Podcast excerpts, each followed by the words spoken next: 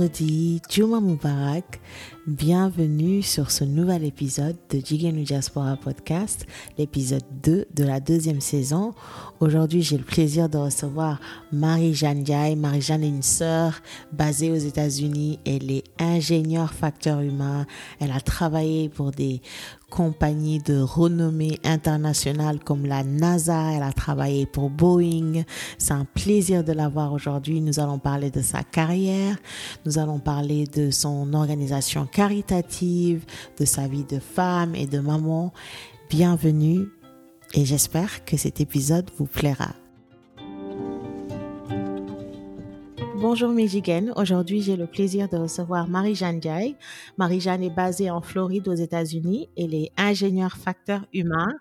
Elle est cofondatrice de SALA, S-A-L-A, qui est un groupe de recherche qui a pour euh, objectif de participer à la réforme de l'enseignement au Sénégal. Elle a aussi aidé à organiser le Sali Air Show, qui est un salon aéronautique qui a pour but de favoriser la connaissance des métiers de l'aéronautique auprès de la jeunesse sénégalaise et de rassembler des grands acteurs aéronautiques régionaux et internationaux. Marie-Jeanne, bienvenue. Merci d'avoir accepté mon invitation. Merci, merci. Je suis très contente d'être avec vous. Merci beaucoup, Dalalek Jam. Donc, euh, pourrais-tu, s'il te plaît, euh, te présenter à notre audience, nous, nous parler un peu de toi, de ce que tu fais? Alors oui, avec plaisir. Je me présente, Marie-Jeanne Diaye, et je suis Boy Sikap. Je viens du coin le plus rumbe de Dakar, une impasse tendrement appelée euh, Beverly Hills à la Sikap Liberté 1 sama waajur yi ñooy Antoine Ndiaye économiste et Elisabeth Stedin Ndiaye professeur d'anglais.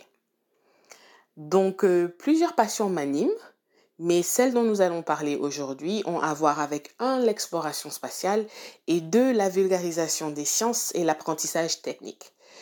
Donc pour moi, vulgariser les sciences, c'est les démystifier et chambouler cette notion que seules les élites intellectuelles peuvent comprendre la science. Euh, donc, si tu veux, ça, c'est du côté académique. Du Mhm. côté plus pratique, c'est promouvoir la formation de techniciens dans les domaines qui sont les plus pertinents pour le Sénégal, Euh, notamment euh, l'énergie renouvelable, l'aéronautique ou même le recyclage, quoi, pour en citer que quelques-uns. Xalaat bu gàtt, le Sénégal a d'autant plus besoin de techniciens qualifiés que d'ingénieurs. Et en fait, quand tu regardes partout, hein, que ce soit à la NASA, que ce soit Boeing, SpaceX ou autres euh, industries de pointe, il y a toujours euh, 10 à 20 fois plus de techniciens que d'ingénieurs. Donc voilà, la formation technique euh, est importante. Ok, intéressant. Donc, tu es ingénieur euh, spéciali- spécialisé dans l'ergonomie, c'est ça? Oui, donc en plus simple, vraiment de formation, je suis ingénieur de système d'exploration spatiale. Man- Manam, tout ce qui Mhm. va dans l'espace, euh, tout ce qui, oui, tout ce qui va dans, tout ce qui dépasse en tout cas euh, euh, l'atmosphère, la stratosphère et tout ça, euh, je suis spécialisée dans le design de d'environnement habitable et vivable pour l'être humain. Pour Voilà. l'être humain. D'accord, ok. Donc, d'où euh, je pense que tu as travaillé pour la, pour la NASA à Oui, moment eff- donné. effectivement, j'ai été, euh, on va dire, chanceuse. Euh, j'ai été cooptée par la NASA très tôt, donc en ma, ma deuxième année à l'université. Euh, ils m'ont recrutée en tant que stagiaire et c'est comme ça que j'ai débuté là-bas. Et de, j'ai passé, euh, on va dire, 7 à 8 ans presque là-bas. À la NASA. Mhm. Au, à Houston, non? Non, en Oh, Floride, en Floride, là ouais. où on lance les fusées. Oui, en Floride. Car- Cap Cap, Carnaveral, voilà, hein, Cap. Canaveral, Ok, exactement. ok, super, super. Et, et, et qu'est-ce qui t'a euh, donc euh, je sais que tu as fait tes études euh, secondaires au Sénégal.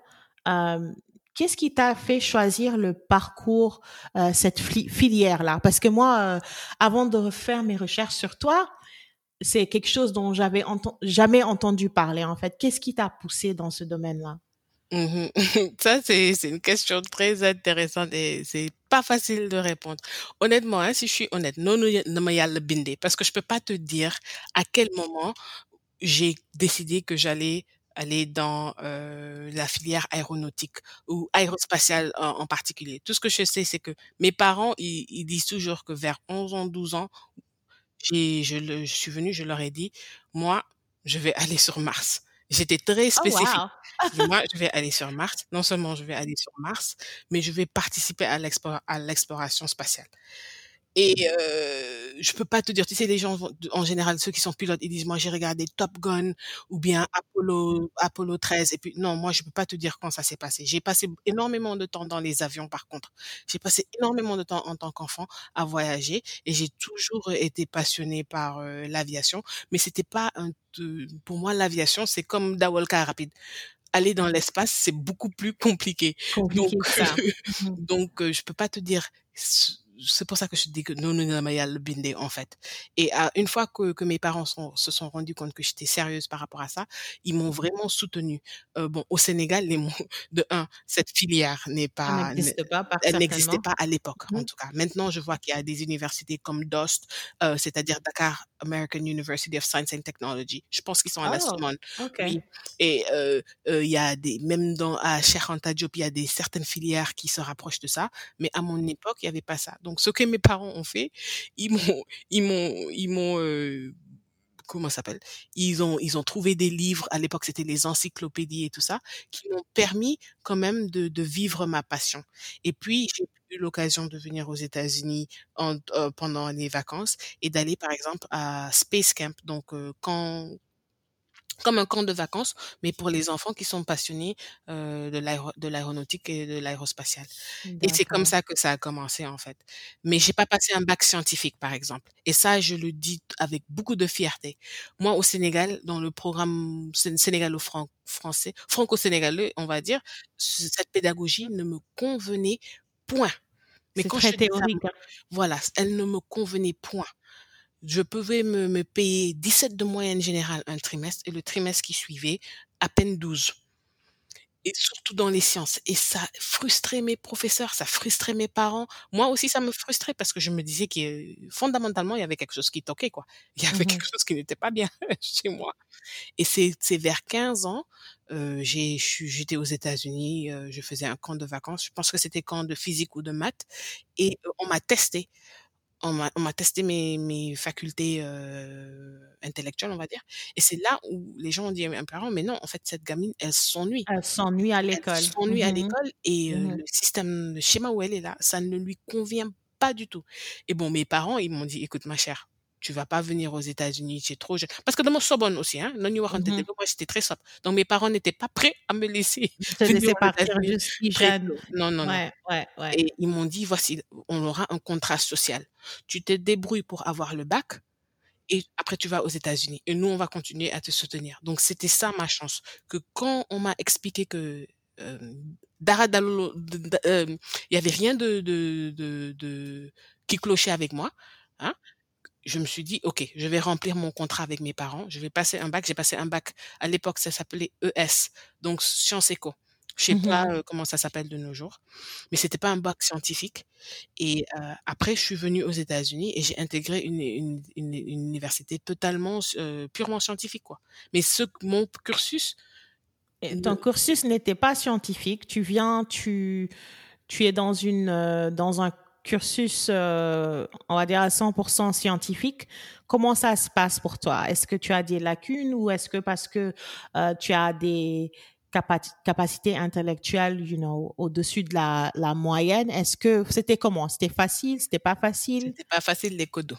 C'était pas facile parce que 1, même si j'avais passé un bac S, heu, le système américain, il est Mhm. ils sont dans la pratique. Complètement différent. Complètement différent. Ah Donc ouais, là ouais. où on leur dame le pion et c'est ça qui m'a aidée, c'est que dañu mën a parceriser.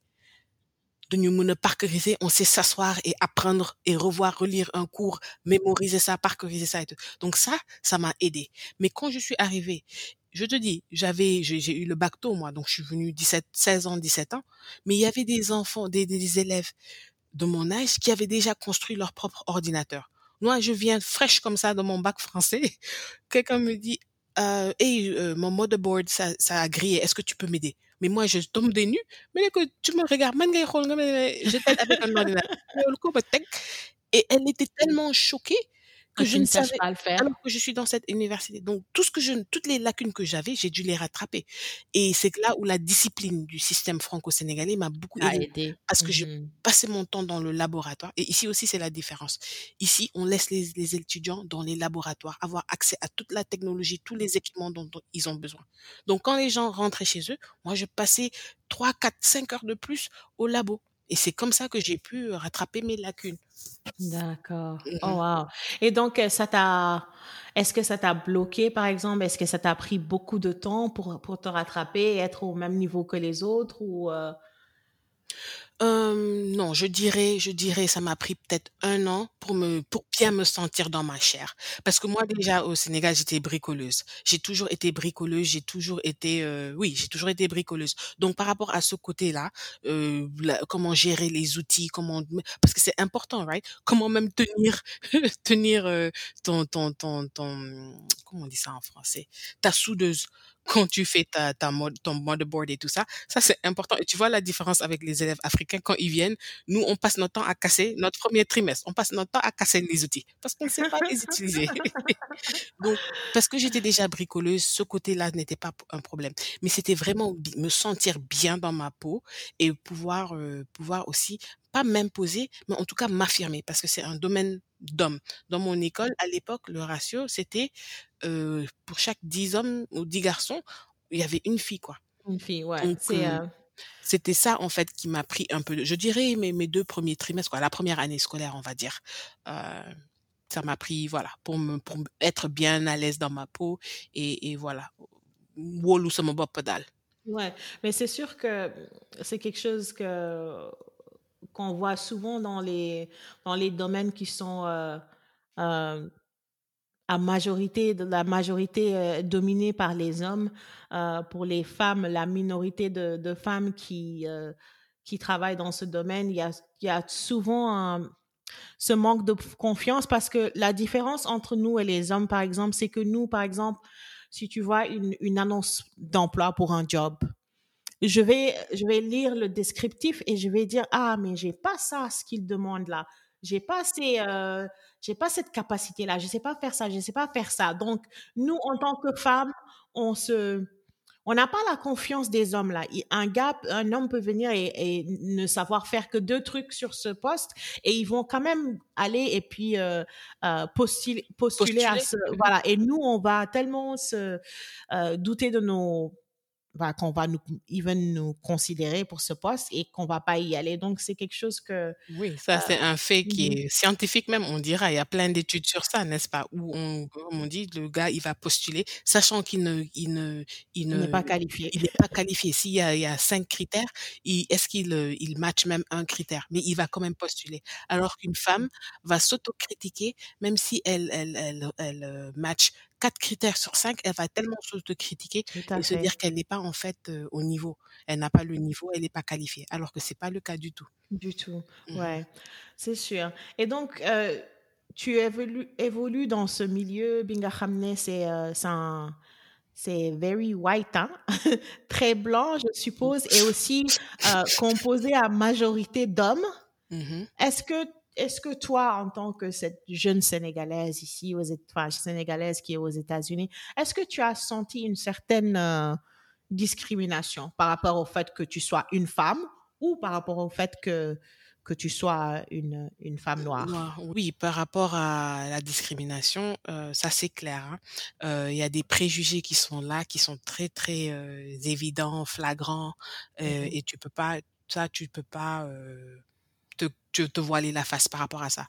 Maintenant, il y a différentes attitudes à adopter. Certains se, se prennent la retraite, on va dire, se cachent, euh, et d'autres s'imposent euh, par force, et d'autres travaillent pour euh, pour justement bâtir une certaine réputation. Moi, j'ai plutôt fait un mix des deux dernières méthodes.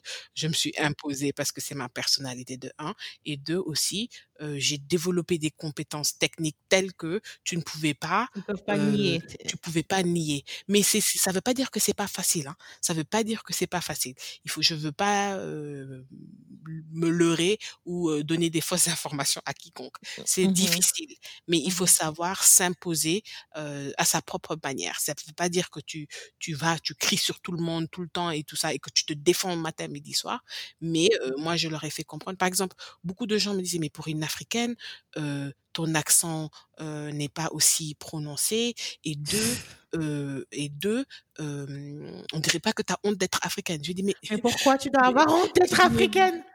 mais je m'excuse, moi je viens d'un milieu que si j'avais l'opportunité d'étudier ça au Sénégal, je n'aurais pas, pas quitté. Ça c'est un. Un, ma première langue, c'est l'anglais. Donc oui, forcément, je parle très bien l'anglais parce que moi, ma mère est anglophone. Donc ma première langue, c'est pas le français. Moi, le français, j'ai commencé à parler le français peut-être vers 5 ans, 4 ans, bien que j'ai grandi au Sénégal, tu vois. Donc ma première langue, c'est l'anglais. Donc un, I speak English just as well as you. je parle l'anglais aussi bien que vous. Et deux, euh, moi je viens pas de j'ai pas fui la guerre. J'ai pas je viens pas d'un pays appauvri euh, je viens pas de circonstances difficiles. J'ai grandi classe moyenne on va dire. Donc oui je suis je me cache pas je suis africaine et je suis fière. Et puis vraiment ce qui a fait la différence pour moi c'est que très tôt comme j'ai dit, j'ai, j'ai, j'ai, j'ai, je me suis débrouillée pour rattraper ces lacunes, on va dire techniques, et, et après j'ai développé des compétences vraiment vraiment solides. Et en plus de ça, j'ai vraiment eu la chance d'avoir d'excellents mentors, que ce soit à l'école, c'est-à-dire mes professeurs. Et une fois que la, la, la NASA m'a, m'a j'ai intégré le programme, ça s'appelle a rotation, le programme de rotation de la NASA, j'ai aussi eu des, des mentors qui étaient excellents. Et donc avec parce que j'étais sous leur coupole, vraiment ça m'a donné un autre cachet. Et donc les gens, voilà, ils ne, ils, me, comment on dit, they didn't try me too much. Ils me, ils me cherchaient pas la bête noire matin, midi, soir, quoi. Mais c'est, je suis, je suis consciente que mon expérience est différente de la majorité des noirs, surtout des femmes noires dans mon domaine. Ah Elles ont eu des expériences très, très différentes et très difficiles. Mmh et puis nous, on n'a pas les mêmes quand, j'entends quand on, compare, enfin, il y a toujours cette comparaison des femmes africaines, africaines comme nous ou African Americans. Des, on peut pas comparer nos circonstances. On n'a pas eu les mêmes challenges qu'eux, ils ont eu ici, grandir dans ce pays-là. Donc, c'est sûr que c'est different backgrounds. Et donc, ça fait quoi d'être une jeune Sénégalaise aux États-Unis et d'avoir eu euh, l'opportunité de travailler pour, de dire, ah, moi, j'ai travaillé pour la NASA. moi, j'ai travaillé pour Boeing. Ça, ça fait quoi? Honnêtement, c'est quand les gens en parlent que, que je, que je, je, je me rends compte, on va dire, de l'ampleur de mon parcours, si tu veux. Mais quand tu le vis de jour en jour, voilà, tu, tu ne vois pas, tu, tu, tu, ne vois pas les choses comme ça.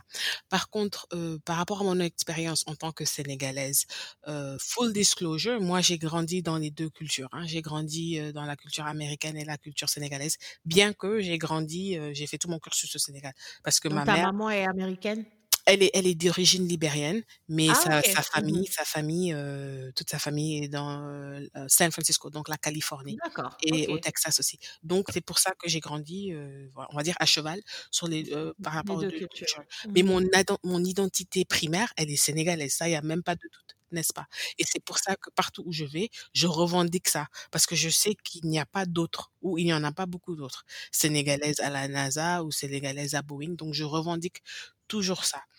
Euh, ce que la culture sénégalaise m'a apporté, c'est euh, vraiment dans ces environnements difficiles. Euh, je sais pas comment dire ça en français. It's the grace of dealing with situations uh, politely and delicately. Le, le soutoureux là. Le soutoureux qui m'énerve, hein, je vais dire la vérité. Parfois, le soutoureux du Sénégal, ça me fatigue. Mais euh, pouvoir naviguer des, situations très difficiles uh, with grace et avec du soutoureux et savoir mouiller un peu dans certaines conditions, euh, ouais. dans Mhm. certaines situations, euh, ça, c'est certainement la culture sénégalaise qui m'a apporté cette touche-là. Ouais. C'est sûr que, ouais, on, on nous apprend ça euh, très tôt, dès le très euh, bas âge. De... C'est vrai que, comme tu disais, ce, ce moon-là, donc il y a certaines situations où on en a marre, mais bon, ça peut, ça peut être utile dans certains, dans certains milieux. Effectivement, effectivement. Mmh Et le dernier point que je voulais faire par rapport à euh, par rapport au fait que je suis sénégalaise dans ces milieux, vraiment là où je, je, je mets ce côté en avant, c'est quand justement je suis au Sénégal. Parce que comme tu le disais tantôt, je suis la cofondatrice de Salah. Salah, c'est vraiment une entité qui cherche à bouleverser l'enseignement scientifique au Sénégal. Euh, en, en, justement en intégrant la pratique, en mariant la théorie à la pratique très très très très tôt. Euh, et donc les sciences deviennent intéressantes. Et donc par rapport à ces activités que je mène avec Salah, je, je mets toujours en avant le fait que quand je parle au, que ce soit à l'école des talibés, euh, que ce soit à l'école aux parcelles, que ce soit dans les écoles privées, je dis voilà, je suis une fille comme vous. Euh, beaucoup d'entre vous même sont, sont dans des, euh, en, sont en train de grandir dans une classe sociale peut-être plus élevée que la mienne. Je suis boy cap et voilà mon parcours, il est là et donc c'est possible. Vous mmh voyez, juste parce qu'on est africaine, juste parce qu'on est euh, boy cap ou whatever, ça veut pas dire qu'on ne peut pas avoir euh, euh, des aspirations, des, des, des dreams qui sont euh, au-delà de nos circonstances présentes. Donc voilà. Mais c'est important que les enfants um, aient ces, comment on dit, role models, ces exemples-là euh, qui sont euh, des Sénégalais et Sénégalaises comme eux et qui, qui puissent rêver en fait. Je sais que euh, quelque chose que j'aime dans la culture américaine, par exemple, c'est le fait que on pousse les enfants à aller vers leurs rêves. Ah, mais je sais pas si, c'est peut-être juste mon expérience, mais moi je trouve que dans notre culture, on, en, en général, on te pousse pas tu vois, on, ne te pousse pas à rêver big, very non, big. Non. Ils tu pensent vois? à la sécurité d'un salaire, Voilà. banquier, médecin, Mhm. C'est avocat, euh, Mhm. comptable, parce que eux, c'est c'est presque survival mentality. Euh, c'est quelle filière, c'est quelle carrière qui va te va donner, qui la va t'amener, sécurité. voilà. Mhm. Et c'est ça, c'est c'est et c'est pas euh, voilà, ils sont honnêtement, je, je, je dis toujours que les parents africains, même ceux qui sont les plus qui ont reçu énormément d'éducation, qui ont des masters, PhD, ils sont vraiment euh, in survival mode dans, quand il en vient au choix de carrière. Et moi, vraiment, j'ai eu des parents qui, qui, C'est une chance. oui, effectivement, j'ai eu la chance. Mes parents, euh, vraiment, c'était pas des parents, on va dire des parents africains typiques. Et no offense to le, la- la- le parent africain typique, mais mes parents étaient vraiment avant-garde. Mon père est un féministe. Il va jamais se décrire comme un féministe, par exemple, mais c'est un féministe de chez les féministes. Et, et euh, ils vont, ils nous ont vraiment, nous tous, dans nos différentes euh, passions, nos différents hobbies, ils nous ont vraiment soutenus, ils nous ont poussés à, à justement nourrir ses passions, alimenter ses passions, les vivre pleinement. Et après, plus tard, quand on disait on n'est plus intéressé, ils passaient à autre chose. Et ça, vraiment, à tous les parents qui nous écoutent, je peux pas insister sur ce point-là euh, assez parce que ça fait la différence entre moi aujourd'hui et mes amis. Là, euh, les, les mes amis qui sont proches, qui ont des Mhm. belles carrières, elles ne sont Mhm. pas épanouies dans ces carrières nécessairement, mais elles Parce ont que c'est pas forcément leur passion. à l- à- Mhm. par rapport à un observateur euh, lambda, quand tu regardes leur cursus, c'est un beau cursus, mais elles ne sont pas nécessairement épanouies. Et ça, c'est mes parents qui m'ont offert ce cadeau-là. Et surtout les papas, les papas, ngir yàlla dimbali leen. Moi, je me rappelle, mes tantes, mes tantes, les cousines à mon père et tout ça disaient, mais affaire au boy euh, mécanicien ak yooyu, c'est quoi ça? Lii du affaire au jigéen parce que j'étais toujours en train de bricoler. J'étais toujours sale parce que j'avais des, machines que je bricolais et tout ça. Et euh, elle disait à mon père, mais ça, c'est quoi ça? Et je sais que mes badiens, lu lu baax rek lañ ma yéene woon, n'est-ce pas? Ouais, ouais. Du- Donc ça venait pas d'un- de, de, c'était pas par méchanceté qu'on disait ce truc-là, mais il- ce sont des, des, des, des, des euh, propos qu'il faut quand même laisser maintenant. On est en 2021, hein? On, Inch'Allah, on est on sera en 2021. Euh, il faut laisser ces propos derrière. Il faut, Non, mais il faut évoluer et il faut nourrir les passions de vos enfants. Et moi, dans mon cas, mes parents n'avaient aucune notion de ce, de, ils ne comprenaient même pas ce que j'essayais de faire. Mais tant bien que mal, ils m'ont aidé. Par exemple, ils m'ont, ils ont fait venir plein de pilotes. Mais je leur ai dit, mais papa, maman, moi je vais aller sur Mars, vous me parlez des gens qui sont à la parlez Ils d'avion. Non, mais c'est super, c'est super qu'ils aient, franchement, ils ont fait de leur mieux pour nourrir cette passion-là. Ils t'ont Voilà. pas, ils, genre, ils n'ont pas inhibé ton, ils t'ont pas dit, ah non, non, non, euh, Marie-Jeanne, ça, c'est pas pour les filles. Ça, c'est très important. C'est ça Mhm. qui est, c'est ça mon, c'est ça justement ce que je veux dire. C'est très, très, très important. Et moi, comme mon père me disait, bon, vas-y, fonce, mais j'avais pas froid aux yeux parce que si mon père, qui à l'époque, pour moi, c'était un géant, c'était mon, mon modèle, c'était mon exemple, c'était, tu sais, le papa d'Orek, c'était, c'était mon everything. Si lui, il me dit, non, mais vas-y, vas-y, fonce, fais. Mais alors, bien sûr que je fonçais.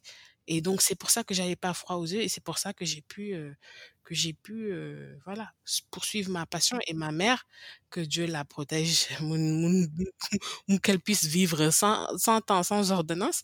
Mais vraiment, elle, toute mon intelligence vient de chez, vient de chez elle, par contre, parce que madame, ma mère, c'est une craque sur, sur papier, hein, c'est craque. C'est pas moi qui dis ça comme ça. On a, elle a été, on a dit elle est craque. donc. C'est super, c'est super. Donc, tes parents, ils ont. ta mère, elle a fait quoi, par exemple? Ton père, c'était quoi leur métier? Dans les finances. Il travaillait, genre, Banque mondiale, le fonds, les trucs comme ça. Et ma mère, elle est dans PR Communications. Et puis, après, finalement, elle, par exemple, elle a fait un parcours dans la, la, com et tout ça, mais après, elle s'est rendue compte que son vraiment sa passion, c'était l'enseignement. Elle est devenue, elle, Ah. est, elle, est, elle est repartie se former à, à, Lon- à Londres pour devenir euh, professeure d'anglais. Et Ah, elle, est, elle a fait les maristes. Beaucoup de beaucoup d'élèves des maristes se, se rappelleront de Madame St- Elisabeth Steady Ndiaye, euh, professeure d'anglais au mariste. Et c'est là-bas qu'elle a euh, terminé sa carrière. Sa carrière. Ok, c'est super. Et donc, tes parents, ils sont au, au Sénégal ou ici? Oui, ils sont au Sénégal. Ils sont au Sénégal. Ils font la navette vu que les petits-enfants sont Sont Afrique. ici. Donc, ils viennent nous Mhm. voir de temps en temps. Mais bon, Corona, Corona Ah ouais, ça a tout, euh, ça a tout gâté, a c'est sûr, c'est sûr.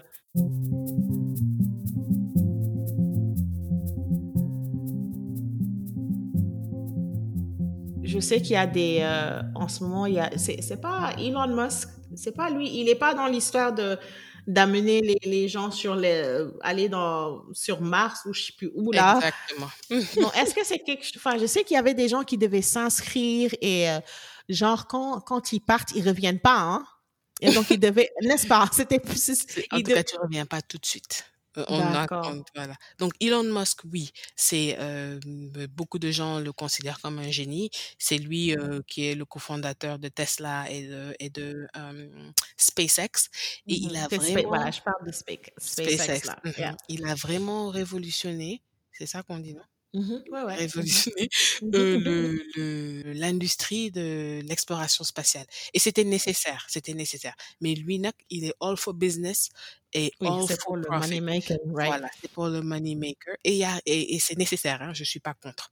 Euh, et lui aussi, il est pour la vulgarisation de, de l'exploration spatiale, c'est-à-dire de vraiment démystifier ça, de donner l'accès à plus de personnes. Et si tu as l'argent, obviously, tu pourras avoir accès plus facilement. Mais lui, son, son, son on va dire, euh, sa motivation, c'est vraiment de, de trouver des investisseurs, des gens qui sont passionnés, qui vont venir et vraiment mettre beaucoup d'argent parce que ça prend énormément d'argent pour pouvoir euh, mener, euh, voir ces projets-là aller à terme, quoi. À terme, Et ouais. donc, pour, pour ta, pour ta question par rapport à Mars, euh, là, on estime que un voyage sur Mars va prendre environ trois ans. Donc, euh, selon les Ça va, Trois ans conditions, pour y arriver. non, aller-retour, le, le trajet, tout le trajet. Donc, Le euh, trajet prend donc je trois ans? Non, attends, je t'explique. Tout le trajet, madame Dam, Tog, Nyon. Mais Euh, donc, tu vas donc déjà selon les conditions de lancement, de la- le jour où tu prends ton départ et tout ça, où tu t'envoies, parce que tu te lèves pareil, c'est pas pour comme pour aller à Paris, tu prends ton vol. right. Chaque jour, c'est schedule the same time. C'est pas comme ça. Mhm. Non, tu Donc, dois t'entraîner et tout, hein. et aussi, c'est par rapport à la position, euh, la position de la Terre par rapport aux planètes, la, la force de rotation et tout ça. Bon, je vais pas t'embêter avec tous les détails, mais en tout cas, le jour où tu prends, où tu t'envoles, euh, jusqu'au jour où tu arrives à Mars, c'est environ 6 à 9 mois. Oh my God. 6 à 9 mois. Donc, tu fais 6 à 9 mois fois 2. Ça, voilà, ça, c'est aller-retour. Mais maintenant, si ça t'a pris 6 à 9 mois pour y arriver, tu sais bien qu'on va pas te laisser là-bas seulement 3 mois. Non, donc, fais une année, def et puis d'elle aussi. Parce que quand, tu, quand on va envoyer, finalement envoyer une, un équipage là-bas, mais ma chère, on va faire toute la recherche qu'on peut imaginer. Donc ça va, leur journée, ce sera 24 heures sur 24, recherche, euh, trouer, euh, percer, percer le, le, comment on dit, percer la surface de Mars, prendre des samples, comment on dit, c'est des échantillons, aller dans le laboratoire, prendre des photos, faire ci, faire. Je te, je t'assure que ce l'équipage qui va partir là la première fois, mais leurs journées seront d'impact du premier jour au dernier jour. Et il y aura plein de choses même qu'ils n'auront même pas le temps de faire.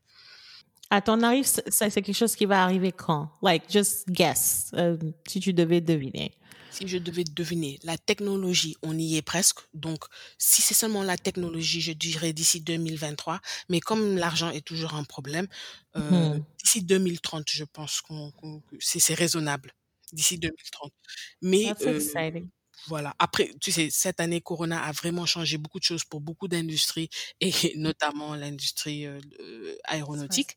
Et donc, mmh. les fonds ne, n'y sont plus. Mais on a de l'espoir quand même. On a beaucoup d'espoir. Ah, c'est intéressant. Moi, là, qui te parle, j'ai j'ai peur de comment ça s'appelle? J'ai fear of flying. J'ai mmh peur de l'avion. Like, mmh. j'ai eu un avant, j'étais pas comme ça du tout. J'ai eu euh, deux vols qui étaient très, très mouvementés où j'ai cru que ça y est, on allait mourir. Et hmm. j'ai laissé ces, trucs mentaux. Je comprends quand on m'explique, mais le, le, le, air travel, c'est beaucoup plus safe que la voiture. Je comprends tout ce truc-là. Mais euh, psychologiquement, depuis ce jour-là, j'ai peur dès qu'il y a voilà, mmh. c'est juste donc je me vois même pas aller dans les histoires de space travel. C'est pas pour moi. Je vous laisse ça à vous, autres. c'est pas pour tout le monde. Hein. C'est pas évident. Il faut un mental très très très ah fort.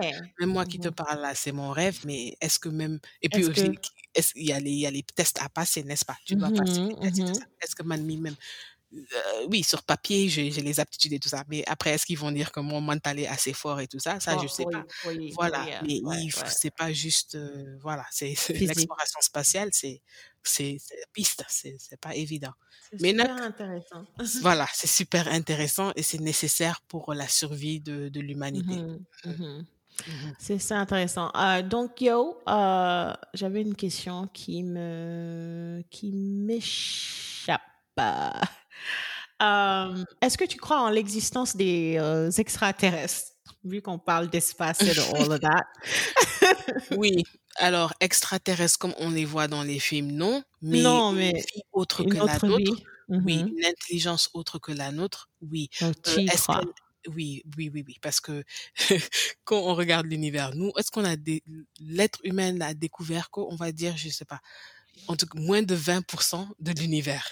Donc, cette idée qu'on serait seul, c'est, même, c'est pas, c'est pas plausible. C'est possible, mais c'est très improbable. Tu vois ce que je veux mmh dire? Mmh euh, Il n'y a pas vraiment d'événement singulier dans l'univers. À part le Big Bang, il n'y a pas de singularité dans l'univers. C'est-à-dire, chaque effet que tu trouves quelque part, euh, que, chaque effet qui s'est produit quelque part, s'est reproduit ailleurs. Nous, c'est juste que trouver Gounyu Gorek, c'est tout parce qu'on on est vraiment, on n'a pas la technologie, on n'a pas le on n'a pas le savoir euh, pour explorer euh, plus loin que ce qu'on peut voir avec nos télescopes et tout ça, tu vois. Et donc ça m'étonnerait vraiment qu'on soit la seule forme de, de vie et d'intelligence. Ouais, ça m'étonnerait mmh vraiment, vraiment. Yeah, ça me ramène au film là. Euh, bon, toi, tu peut-être que tu, tes enfants, je sais pas, c'est le film avec. Euh, hmm, il y avait Oprah dedans. Et puis, euh, il y a la petite fille là, son père. in Time. Right. Mm-hmm. Donc, ça me fait penser à ce, à ce film-là. C'est like, c'est passionnant. Maintenant que j'en parle. Les dimensions et tout ça, là, les mm-hmm. différentes dimensions et tout ça. Moi, je suis pas physiciste. Euh, euh, comment on dit ça en français? En anglais, c'est physiciste. Mais les gens qui ont physicien et space physics et astronaute et tout ça mais il y a toute une, il y a deux ou trois filières qui, qui, qui étudient ces phénomènes-là et la possibilité d'avoir des, des, comment on dit, des mondes parallèles et tout ça. C'est pas mmh impossible. C'est plus probable qu'impossible. Yeah, c'est pas possible. Super intéressant. Et donc, j'aimerais en revenir à, à, à ça là. Je sais que, euh, bon, il me semble que la raison pour laquelle euh, toi et ta partenaire, vous avez créé cet organisme, c'est pour euh, changer l'éducation, comme vous dites. à ton avis, en dehors de, enfin, tu as parlé de d'avoir une, une, approche plus pratique que théorique. À ton avis, qu'est-ce qu'il faut, qu'est-ce qu'il faut changer dans l'enseignement au Sénégal? Like, si tu devais choisir, je sais qu'il y a beaucoup de choses à changer, mais les, les top euh, euh, things qu'on doit changer dans, dans l'éducation? Un, un, premièrement, c'est démystifier les sciences. Parce que nous, on se cale sur le modèle français ou européen où nul. Euh, tout ce qui est académique et scientifique, c'est les élites intellectuelles. Non. La science nous entoure, la science fait partie de notre vie de tous les jours, la science euh, is everywhere. Il faut démystifier ça parce qu'il y a un blocage. Là, je pense que les statistiques disent que moins de 20 ou 25% des bacheliers passent un bac S et que à partir de la sixième, je pense que les statistiques disent un truc, disent euh, que euh, 60% des élèves à partir de la sixième disent que non, les maths c'est compliqué. Même sans avoir commencé, hein, ils disent que les maths c'est compliqué. C'est quelque chose qu'on entend souvent. Voilà. Donc il faut un démystifier les sciences. Comment est-ce qu'on démystifie les sciences? Mais c'est en, en, intégrant la pratique à la théorie. Parce que tout ce qu'on apprend, c'est formules, théorèmes, mmh Dougoufi Guénefé. Je vais jamais oublier, hein, la, une des premières fois où je suis repartie à Jeanne d'Arc, c'était en, je, je, parlais à une, une, classe de terminale S, donc bac scientifique. Et je leur expliquais comment on, on, faisait décoller une fusée. Et je leur disais, mais c'est simple, vraiment, quand vous y pensez, c'est les principes de Newton. Qui peut me donner, qui peut m'énumérer les principes newtoniens et tout ça euh, oui, pour toute action, il y a réaction, patati patata. Je leur dis, qu'est-ce que ça veut dire? Pour toute action, il y a une, il y a une réaction égale ou opposée. Wax euh, principe vectorien, euh, tracé de ne sais pas quoi, dérivative. Mais, mais ouais, d'accord. C'est bien beau. Mais en, réalité, dans la pratique, c'est ça fait pratique, quoi? Ça veut dire quoi? Et ça, c'est des élèves qui s'apprêtaient à passer un bac scientifique personne ne pouvait me dire c'était quoi dans le concret. Quand j'ai donc je, du coup j'ai pris ma main, j'ai fait euh, j'ai fait euh, j'ai tapé sur la table. J'ai dit ça c'est quoi? Ça c'est lequel des principes newtoniens? Il pouvait pas me dire. J'ai dit, mais c'est le principe dont on parle. Pour chaque action, il y a réaction. Je tape sur la table, la table me bloque. Ça, c'est la réaction opposée. C'est ça le principe newtonien. Donc, même pour des petits trucs comme ça. Donc, nous, ce qu'on essaye de faire avec ça là, c'est de changer, d'introduire euh, la science de façon pratique dès un très, très, très jeune, très âge. Bas âge. Un très mmh bas âge. Comme on dit, on fait des ateliers ludoscientifiques de 3 ans à 99 ans. Et euh, je, me, je me souviendrai toujours, hein, on faisait un atelier euh, sur la cristallisation du sucre ou un truc comme ça et il y avait des nounous. En général, les nounous amènent les enfants aux ateliers et elles attendent. Et puis quand on expliquait, une des nounous qui dit mais dès que tu de mes sciences, mais parce qu'on fait le bissap par exemple. C'est parce qu'on fait le bissap, tu verses le sucre et tout ça et tout ça. Ou bien on expliquait comment certains éléments se mélangeaient, comme dans le soupe kanja et tout ça. Et c'est ça que je leur ai dit. Il y a pas de sciences matin, midi, soir. Matin, midi, soir. Yeah, c'est donc un c'est démystifier les sciences, arrêter de rendre ça, euh, de, faire tout ce qui est de, oui, de, de, il y a une équivalence entre tout ce qui est académique et scientifique avec les élites intellectuelles. Il faut arrêter ça. Ça, c'est un. Et deux, vraiment amener, ramener les, principes et de les communiquer de façon terre à terre aux enfants pour que justement ils, puissent assimiler ces concepts-là. Donc, un élève de terminale, comment je lui explique le principe newtonien ne peut pas être le même qu'un élève de troisième ou un élève de sixième. Alors que nous, c'est ça notre, c'est vraiment ça notre pédagogie. En sixième, on t'apprend des équations de base. En troisième, on te donne une équation plus compliquée. En terminale, on te donne euh, toute une explication théorique sans rien. Mmh tout à fait. Et ça, ça encourage pas les gens à être super intéressés si c'est juste quelque chose que tu, que tu répètes, que tu apprends par cœur. Et puis, en réalité, tu sais pas à quoi ça sert. Exactement. Et moi, j'ai fait une école privée toute ma vie. À Dakar, euh, programme français, tu vas en laboratoire. Chacun n'a pas son équipement. Chaque, chaque élève n'a pas, c'est par groupe. Si vous êtes chanceux, c'est par groupe, vous avez votre équipement. Ou bien c'est le maître, le, le, oui, le professeur, il est là-bas, il fait ses démonstrations magistrales sur le podium. Chacun par groupe, vous venez vous regarder et puis vous repartez. Et donc, avec ça là, ce qu'on essaye de faire, c'est la science avec les moyens de bord pour justement montrer que la science est accessible à tous. Si nos ateliers on les faisait qu'avec des du matériel qui est importé ou du matériel spécialisé, mais c'est pas intéressant parce que du coup, quand tu rentres à la maison, tu peux pas, tu peux pas montrer à papa et à maman ce que tu as mmh appris. Ce que tu, tu as pas reproduire pour ton frère ou ta mmh sœur ce que tu as appris. Alors que un des retours qu'on reçoit beaucoup, c'est ah, mon gosse il est rentré à la maison et il a refait tout le TP avec nous, mais vraiment c'est incroyable, patati patata. C'est ça. Il faut montrer que la science c'est possible euh, avec les moyens de bord. Et c'est ça la deuxième motivation de là. Un, démystifier les sciences si tu veux. Deux, euh, euh, utiliser les sciences et la technologie. Et quand je parle technologie, je parle de, moyens techniques, le savoir technique pour utiliser la science et la technologie comme mmh levier économique. C'est-à-dire la jeune fille à qui j'apprends à construire son propre fourneau solaire ou la jeune fille à qui j'apprends à créer sa lampe fabriquer sa lampe solaire, elle, elle peut après prendre ça et aller vendre ça. Elle peut fabriquer ses lampes solaires et aller les vendre parce que ça, c'est un besoin qui est bien particulier à notre euh, écosystème. On sait que l'approvisionnement en électricité n'est pas le même de quartier en quartier, de ville en ville. Ça, c'est un problème qu'on peut résoudre. Si on apprend à un gosse les principes de filtration et qu'il il, il, il, crée un, un, système de filtration pour la baie de Anne, par exemple, il commence avec un petit système, il va à l'université, il c'est sa thèse, il travaille plus dessus, il, il, crée un système encore plus complexe et plus performant. C'est le Sénégal qui gagne. Et nous, en fait, c'est ça. La science, ça veut pas dire ron ron ron, chi chi chi, euh, théorème de Pythagore. Non, la science, c'est comment régler les problèmes qui sont particuliers à notre écosystème, c'est-à-dire au Sénégal, pour de Kanam. Et comment aussi utiliser les sciences en tant que levier économique. Mmh Tout à fait. Et, et, et euh, euh, ça, pour qu'on y arrive, je pense que aussi, euh, il faut que la formation des enseignants, de ceux qui vont enseigner dans ces écoles, soit aussi adaptée. Donc ça, c'est donc c'est un c'est un projet qui qui n'est pas facilement, enfin je le vois pas facilement réalisable.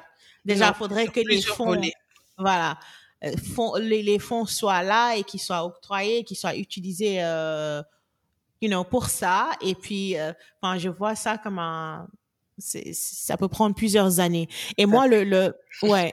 Euh, les histoires de bac, BFM, tous ces examens-là, moi, je vois pas leur, déjà leur, euh, c'est quoi le, le mot? C'est une scène Voilà. quoi. Voilà tout ça là, et puis tu, tu fais faire le bac, tu le rends super dur, et tu as l'impression que c'est juste fait exprès pour que la moitié des élèves échouent. Um, enfin, il y a, il y a, il y a, beaucoup de, choses à revoir. Il y a mm-hmm. beaucoup de choses à revoir et il faut une, une volonté politique. Ça, je ne peux pas le sûr. dire. Il faut que, c'est-à-dire qu'il faut qu'on ait des technocrates au, dans le gouvernement qui comprennent euh, ce message-là, qui comprennent cette idée, euh, qui, qui adhèrent à cette idée, idéologie et qui mettent en place des structures, des mécanismes et les fonds aussi pour accompagner ce changement. Parce qu'on peut pas changer du jour au lendemain. Ça ah va être, sûr. ça va être mmh long, mais on peut mettre en place des, des, des, des, des mécanismes, des structures qui feront que d'ici dix ans, on dit que d'ici dix ans, on veut que les sciences, euh, qu'on intègre les sciences à partir du CE1 par, dans la pratique. Tu vois, on peut, on peut, on peut avoir des objectifs, euh, des objectifs sur 10 ans. C'est, pas demain la veille que ça va se passer. Et nous, on en a conscience avec ça là. Et ce qu'on est en train de faire en ce moment, c'est vraiment de travailler de nous-mêmes et, oh, bon, on, a aussi des partenariats avec certains, certaines cellules dans les différents ministères de l'éducation euh, euh, nationale et supérieure, de l'enseignement supérieur. Mais vraiment, nous, on est dans la phase où on veut déjà prouver que le concept marche. marche. tout est sur nous. On fait nos propres activités. C'est nous qui nous rapprochons des, des, écoles, des structures. On leur propose des activités et tout ça. C'est un travail énorme hein, de politicking et de, de ah, c'est sûr, c'est sûr parce qu'ils ne voyaient pas l'intérêt dès le départ. Mais là, on voit, on commence à voir un changement. On commence à voir un changement et on fait des partenariats avec des bibliothèques pour justement créer des espaces d'exploration.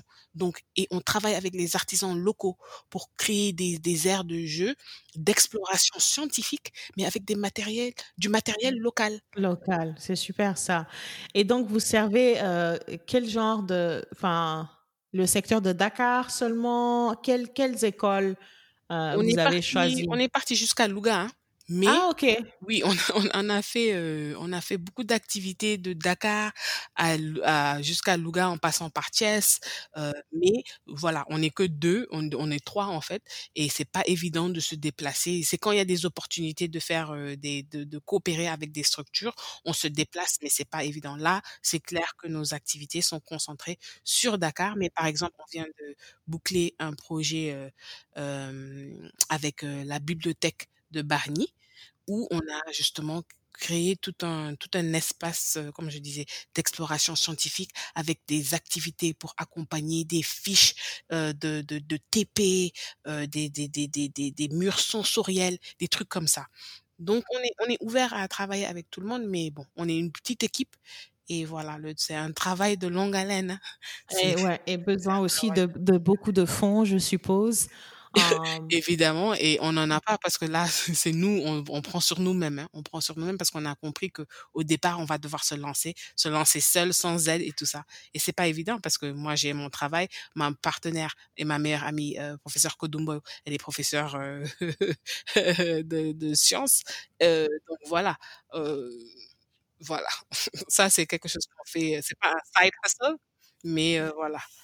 Non, mais je vois ça aller aller aller très loin. Il faudra que, voilà, y vous ayez des des partenaires qui puissent aider aussi financièrement et heu, vous donner plus de ressources, mais c'est, c'est un projet, heu, très, très noble et yeah, je vois ça je vois ça aller loin. Merci. Oh my, we've talked for 54 minutes. I know, je sais pas, j'espère que j'ai répondu à tes Non, questions. tu es like, c'est la j'ai un sou enfin, oh, tu me vois pas, mais j'ai un sourire, heu, figé là, sur mon visage. 'Cause I'm like: «Wow!» je suis comme une little kid, tu Oh, vois? you. je suis pas forcément, heu, super, heu, intéressée par les par la science, mais t'écouter, it's really, you know, c'est inspiring. So, it's Thank you. it's it's it's really cool. We're trying to make science fun.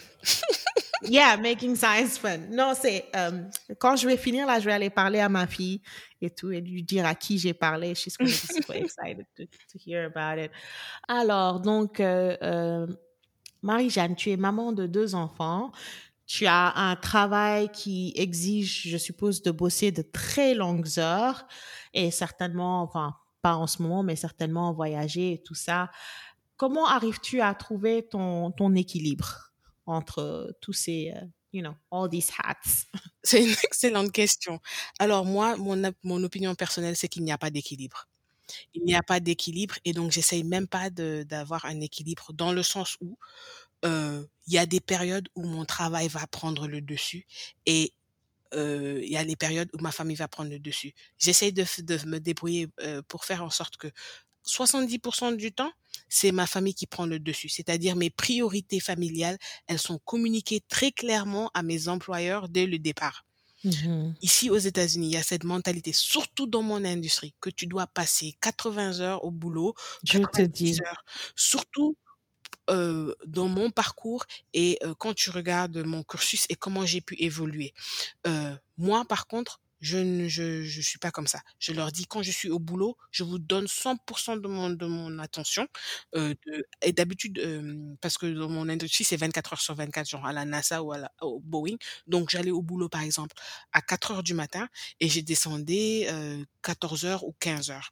Mais après ça, ne m'appelez pas sur mon mon mon téléphone. De toutes les manières, mon téléphone de bureau, il est éteint et à part mes mes mes mon directeur ou heu, on va dire, heu, le responsable de mon service, personne d'autre n'avait mon numéro personnel.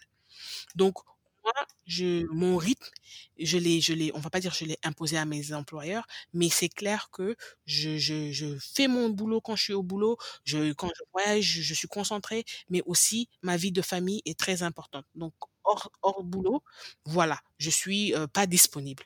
Mais il y a des périodes où je travaille, heu, mais je suis obligée de travailler énormément et ça, c'est n'importe quelle c'est n'importe quelle, heu, filière, on va dire, n'importe quelle carrière. Il y a des périodes d'activité intense et bon, dans ces périodes-là, moi, je suis chanceuse, mon mari prend la relève. Il est très, très, très impliqué dans la vie de famille. Je touche du bois, je touche du Ah bah, bois. c'est Heu super, et ouais. mon Mmh père a toujours dit: «Le problème ou l'obstacle pour l'épanouissement, heu, d'une femme au boulot, heu, ou à la maison, c'est un mari qui ne coopère pas. C'est pas le fait qu'elle choisisse, qu'elle choisisse d'avoir une carrière. C'est un mari qui ne coopère pas. un mari qui, ne soutient, qui mmh ne soutient pas la femme derrière. Mon père nous a toujours dit ça.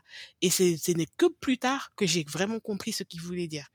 Donc moi, dans mes périodes d'activité chargées et tout ça, mon mari, il a aucun problème à step in et prendre la relève. Mais de toutes les manières, il est très actif dans la vie de notre famille et donc c'est c'est pas c'est pas c'est pas comme s'il est dépaysé quand c'est quand c'est le moment de de de de, take over yeah. de take over mm-hmm.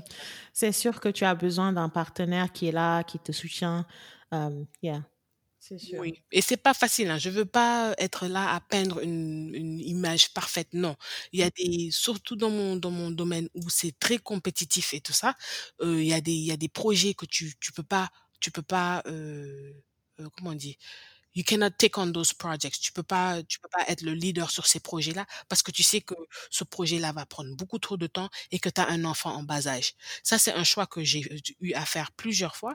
Et bon, ça, on va pas dire que ça ralentit ta carrière, mais en tout cas, ça, ça, ça, ça, te prend plus de temps euh, pour euh, percer et gravir les échelons qu'un homme, par exemple. Parce que la plupart du temps, les hommes, c'est la femme à la maison ou la femme, ou même si la femme est une femme de carrière comme moi, c'est la femme qui prend sur elle pour s'assurer que la carrière de l'homme avance normalement. Donc voilà, c'est pas évident, mais après chacun fait ses choix quoi. Chacun fait ses choix. Et moi, cette histoire d'équilibre là, je mets même ça, même pas ça dans ma tête parce que je, comprends que mathématiquement parlant, c'est même pas, possible. C'est même pas, possible.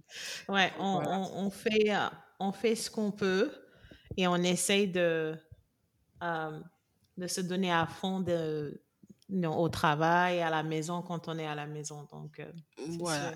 Et c'est, c'est aussi pour aussi dire que c'est possible d'avoir une vie de famille, d'avoir un, un, un, partenariat, un mariage épanoui, hein, d'avoir une, de fonder une famille étant dans cette, dans cette industrie ou dans ces domaines de pointe ou, ou en, en, tant que femme de carrière. S'il vous plaît, les jeunes filles qui nous écoutent, c'est pas impossible c'est pas impossible. Faut juste pas aussi se, se, faire une idée trop rose de la vie, mais c'est pas impossible. On est là, il y a plusieurs femmes comme moi qui sont dans ces domaines, qui sont épanouies, qui sont dans des relations épanouies, dans des mariages épanouis, avec des mmh familles qui sont euh, relativement normales. Parce que là, moi, une normale, ça, I don't know.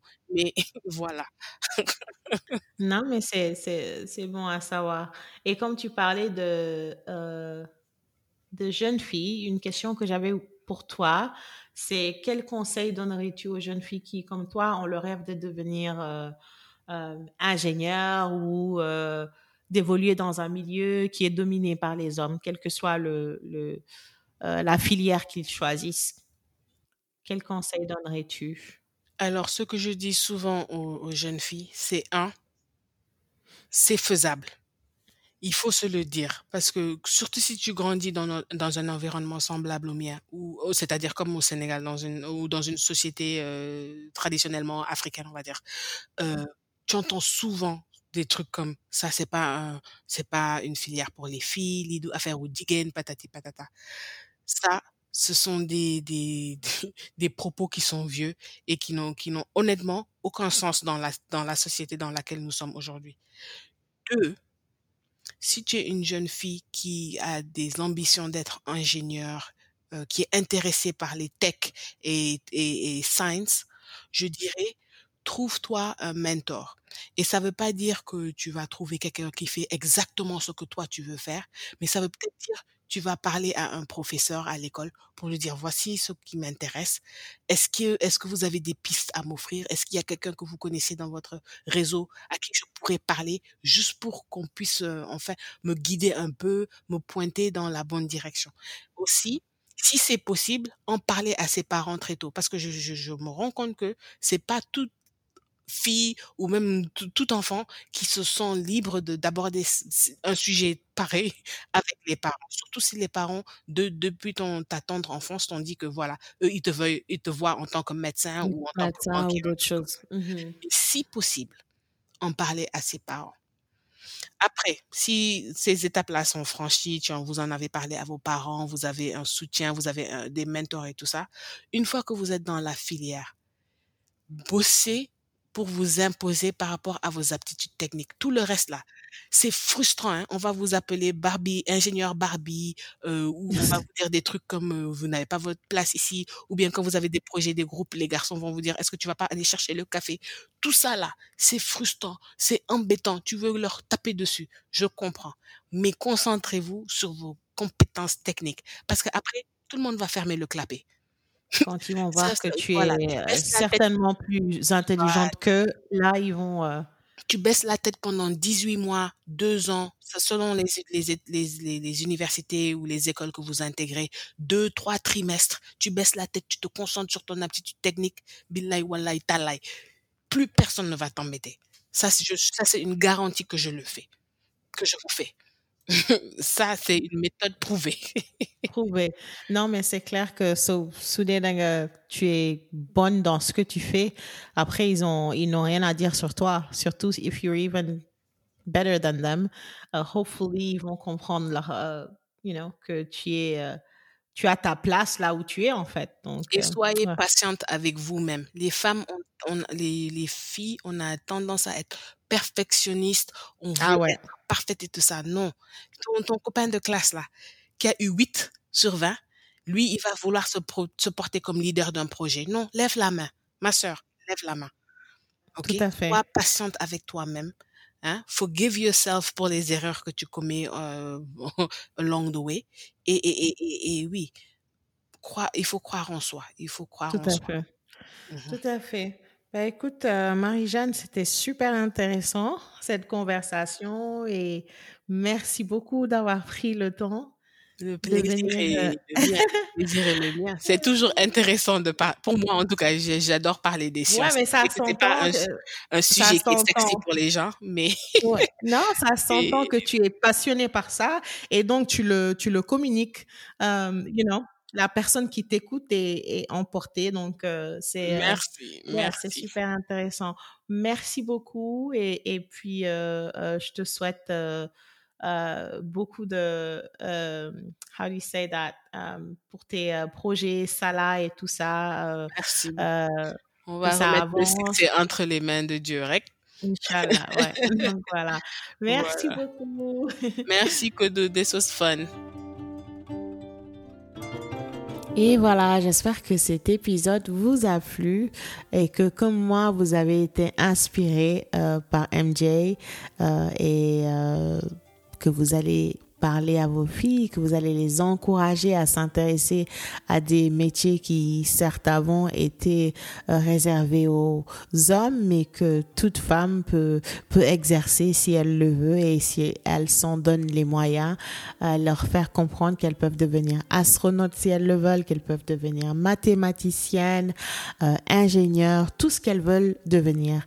Et donc la semaine prochaine, je reçois Victorine Sarr, créatrice de la marque Live Cosmetics. Elle va venir nous parler de euh, son parcours, comment elle a quitté son euh, boulot euh, dans des compagnies comme Apple et L'Oréal. Vicky va également nous parler des challenges auxquels elle a pu faire face lors de la création de son entreprise. Donc c'est un entretien à vraiment ne pas rater. J'aimerais aussi vous demander un petit service. Si vous aimez ce podcast, si vous aimez le contenu que nous offrons, s'il vous plaît, veuillez nous donner une revue de 5 étoiles sur Apple Podcasts et toutes les autres plateformes de podcasts. Euh, donc, je le précise, c'est seulement si vous aimez le podcast. Et aussi, on a un bulletin d'information, une newsletter. Euh, N'hésitez pas à vous inscrire pour être les premiers à être au courant quand on a euh, de nouveaux épisodes et puis quand on va lancer de nouveaux contenus aussi.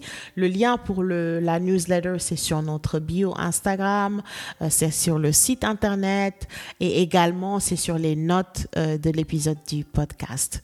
Merci beaucoup encore une fois pour votre soutien. On se retrouve la semaine prochaine, même heure, même place. Bon week-end.